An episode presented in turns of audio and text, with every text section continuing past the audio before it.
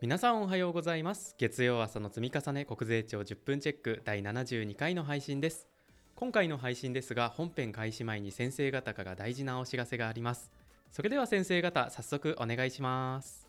おはようございます。税理士の村木です。おはようございます。税理士の米津です。さてあの今回冒頭のナレーションにもありましたように我々からお知らせがありますというのも8月21日月曜日のお昼いつものこのポッドキャストを飛び出してライブ配信のイベントをやっています。イベントのタイトルは声で届ける税務通信ミートアップライブ配信勉強会税務通信30分チェックだそうです。時間はタイトルの通り30分ぐらいのイベントということなんですけれども差し当たって村木先生これどうしてライブ配信のイベントを開催することにしたんでしたっけ？うんなんででしたかね。あの確か、まあ、過去にオフ会したいねって話もしてましたしあと何より最近リスナーさんからのメッセージが非常に多くいいてきたっていうのとせっかくなんで皆さんと一緒にやってる勉強会っていうのを開催したいなというところとまあ、なので、このポッドキャストが飛び出してというところでイベント、ライブ配信の形を取ってみたいなということで始めることになりましたね。ありがとうございます。初めての試みなので、どういう風になるのか、楽しみな半分、ライブ配信ということなんで、どれぐらい人が集まるのかと。具体的にどういうことするんでしたっけ？いつもの国税庁の新着情報じゃなくてですね、税務通信の教師をトークテーマにして、その内容についておしゃべりしたいなというふうに思ってます。あと米先生あの細かいところとか参加方法とかお願いできますか？そうですね。あのまず参加料ですけどこれなんと無料のイベントということです。で、参加方法は Zoom のウェビナーといって顔出しするのはあの村木先生と私だけであのやりますので他の参加者の方は聞いてるだけで大丈夫ですよということです。で、参加方法ですけれどもこのエピソードの概要欄に Zoom のえー、参加 URL を貼り付けてもらってますので8月の21日月曜日12時15分になったらそちらをクリックしてあのご参加いただければまあそれでいいだけです、えー、皆さんのスケジュールのアプリにこう URL コピーペーストしておいていただければいいかもしれないですねあのカレンダーのアプリとか使っていればそこに予定入れてそこにクリックしたらすぐアクセスできるようにしておいていただけると忘れないんじゃないかなと思います多分パソコンで参加していただく方があのいわゆる機材的にはどうやら良さそうだということです。まあ、スマホからでも見れるは見れるみたいですけれどもね。はい。気楽に皆さんお昼ご飯食べながらということで私もちょっとラーメン食べながらやりますので 気楽によりによってラーメンですか？おにぎりぐらいにしといてくれませんかすいません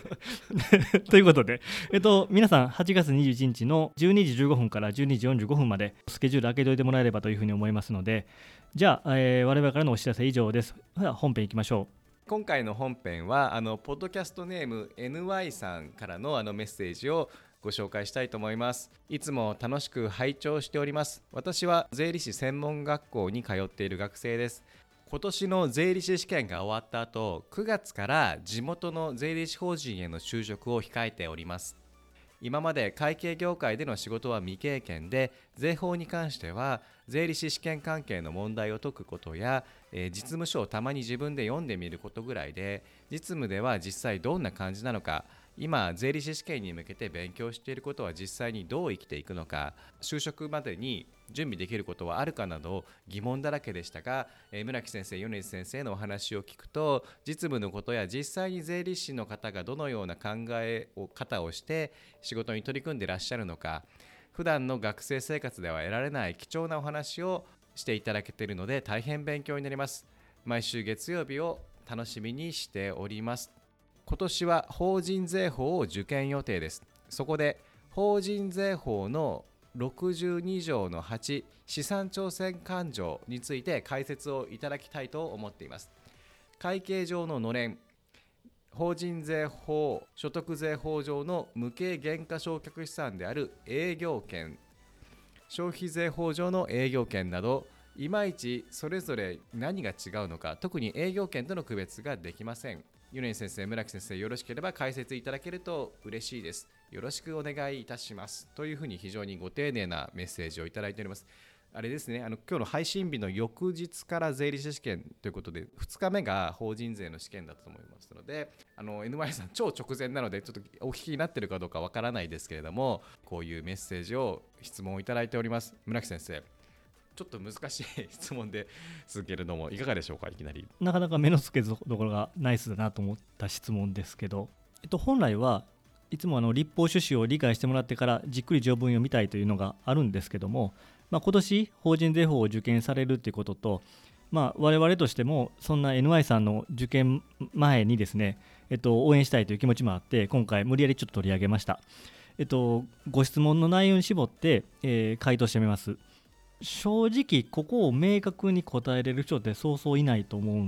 いますし、私も明確にこうですって言えないですけど、まあ、個人的な考え方というかこう考えてますっていうところで何かしら受験に役立てばいいなと思ってお話しますね。えっとご質問いただいてるのは、まあ、法人税法でいくと法人税法上に営業権というのがありますよねと。一方で62条の8に資産調整勘定というものがありますよねとこの住み分けが分かりませんということだと思います営業権の方からいくとそもそも法人税法上に営業権の定義はないので、じゃあどうするかというといつも通りですが、その場合は、えー、他の法律、会社法だったり企業会計で使われている定義を準用するんだということになると思います。でその中で、えっとまあ、過去の裁判例なり書籍なりで言われてるのは営業権で一般的に乗れんとも言いますよと。で何らかしらのその独占的な条件によって生成されている消化収益力っていうんですかね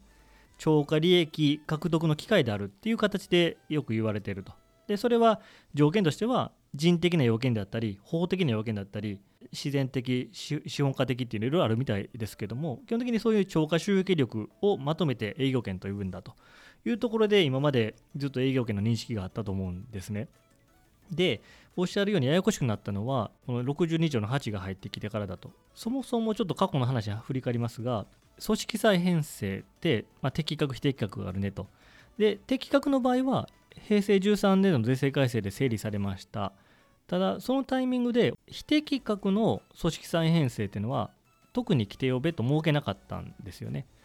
でそのまま時間が過ぎて結局実務上だったり、まあ、会計の方でえっと、その辺を整理しようということがあったのでそれの機会に合わせて平成18年度の改正でこの62条の8っていう税務上の資産調整勘定を作ったと。はい、でこの62条の8の資産調整勘定って端的に言うと差額なんです。差額差額です。事業を買ってきましたと。事業を買ってきた時にそれで移ってくる資産、え移ってくる負債あとは税務上の負債認める負債認めない負債ともありますが資産負債を譲り受けてそれに対してお金を支払います、うん、その資産負債の差額と対価との差額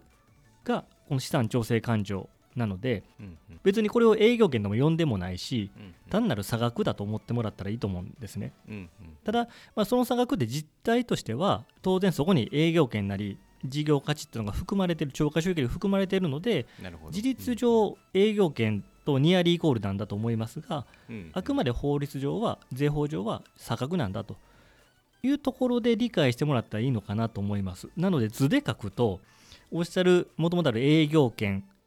と資産調整勘定っていうのは大きなまるで交わり合ってるみたいな。なんか書けませんけど、ね、はい、完全にどちらかを内包するとかじゃなくて、まあ、いわゆる重なってるマスターカードみたいな感じ。そうです。マスターカード。そうですね。マスターカード。そうです。でもっと細かく言うと資産調整勘定差額の連を計算するときは独立取引営業権という独立して取引できる営業権。例えばよく言われるのはタクシーのナンバー権だったり漁業権ですか？ああいうそれだけでも売れる営業権っていうのは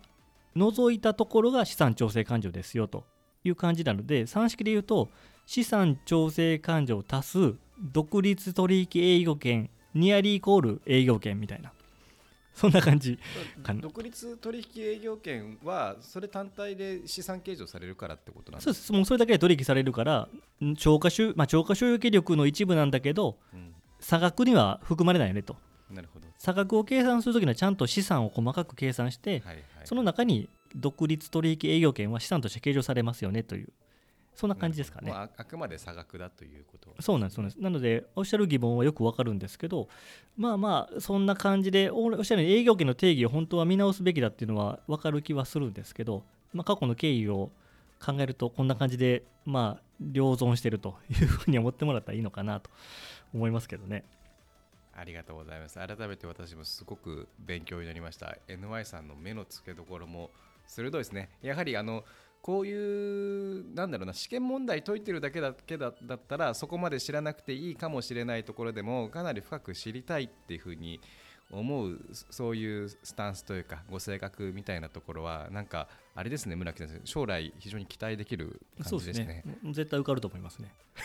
プレッシャー。プレッシャーにならない範囲でぜひ頑張っていただきたいと思います、はい、はい、メッセージありがとうございました。続いて6月末の新着情報で税理士試験に関するものが2つ出てきましたのでちょっとそこせっかくなんで確認しておきましょうかとでまず1個目が税理士試験会場一覧ということで、まあ、こちらは明日から税理士試験なので皆さん間違えないようにお願いしますと。あともう一つ税理士試験の受験者数っていうのも発表されていまして私びっくりしました。ねこれ母材がすごい増えてるんですね。20%以上増えてるんですね受験者数。今年から受験の資格が少し変わったんですよね。そうですね。緩和されましたもんね。やっぱり結構ハードルだったんですねこう見るとねそんなに変わんないんじゃないかなっていうふうになんとなく思ってたんですけれども意外と20%から30%ぐらいその前年よりも受験者数が簿記と財票は増えていて他の税法科目はほぼ横ばいなんですけれどもやはり入り口になる簿記論と財務諸表論の人数が増えたと。いうことなんで今後もこの波及効果というか徐々にその税理士試験に参入する方が増えるきっかけになれば本当に嬉しいことですね。そうですね。税理士会としてもやったって感じでしょうね。ということで今回は税理士試験を受験予定のポッドキャストネーム NY さんのメッセージを取り上げつつ税理士試験に関するあの新着情報も少し覗いてみました、えー、今年受験採用リスナーの皆さんあの頑張ってくださいね、えー、それではあの月曜朝の積み重ね国税庁10分チェックそろそろ終わりにしたいと思います。はい。税理士試験受験生の皆さん試験は受けてみないと絶対にわからないので最後まで諦めずに会場に向かってください。では今週また頑張りましょう。ありがとうございました。ありがとうございました。はい国税庁10分チェック第72回の配信でした。本編冒頭で先生方からご案内がありました通りこの度声で届ける税務通信のオンラインイベントを開催します。タイトルは声で届ける税務通信ミートアップ。8月21日月曜日お昼の12時15分から30分の予定です。いつもの新着情報に変えて8月の週刊税務通信の表紙をトークテーマに村木先生米津先生のお二人にお話しいただく予定です。当日の元地のご予定を挙げておいていただけますと嬉しいです。ご参加の URL はこのアプリの概要欄もしくは声で届ける税務通信スペシャルサイトに貼り付けておりますのでコピーペーストでご自身のスケジュールアプリにも入れておいてくださいね。配信には Zoom のウェビナー機能を使いますので皆さんの顔出しや声出しなどはありません。ただパソコンでのご参加を推奨しております。以上お知らせでした。それでは今週も無理せずやっていきましょう。